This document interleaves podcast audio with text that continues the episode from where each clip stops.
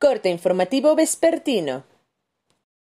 Esto es Mi Morelia Radio, el resumen preciso de los acontecimientos más relevantes con información del portal de noticias más grande de la región. Mi Morelia Radio. Bienvenidos. Este 23 de marzo de 2021, estas son las noticias. Entre este martes y el próximo miércoles arribarían a la capital del estado aproximadamente 55 mil dosis más para inmunizar a adultos mayores de 60 años de la farmacéutica Pfizer, anticipó el presidente municipal de Morelia, Humberto Arronis Reyes. Dijeron que, entre el martes y el miércoles eh, llegaban las siguientes 55 mil vacunas. Eso nos habían informado. Sí, son Pfizer. ¿Con la Secretaría del Bienestar? Sí, con la Secretaría del Bienestar, que es la que tiene el control.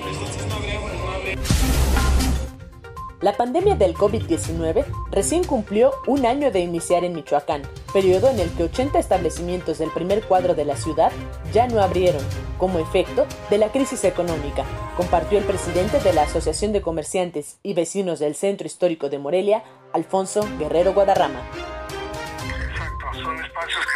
vacíos, tú vas a ver lo que antes nunca veías, locales en renta, en la Avenida Madero, en, varias calles importantes del centro, 20 de noviembre, Pino Suárez, vas a ver algunos locales en renta.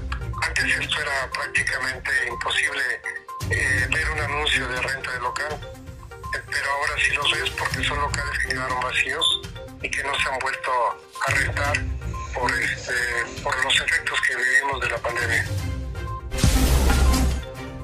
El presidente municipal de Morelia, Humberto Ronis Reyes, reiteró la prohibición de la venta de palmas con motivo del Domingo de Ramos en la vía pública ante la contingencia de COVID-19 y con ello la prohibición de eventos presenciales con motivo de dicha celebración.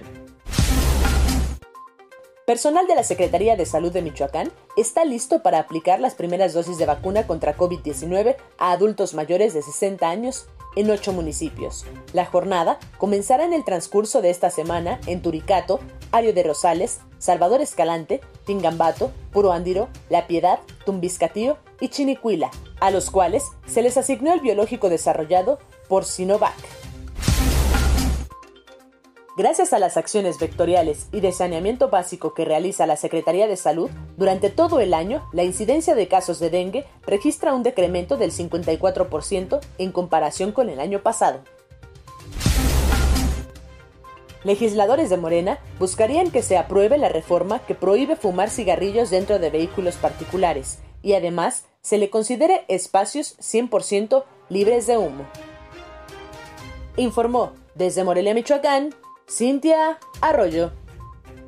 Esto fue Mi Morelia Radio. Te invitamos a que estés siempre bien informado. www.mimorelia.com Mi Morelia Radio. Hasta la próxima.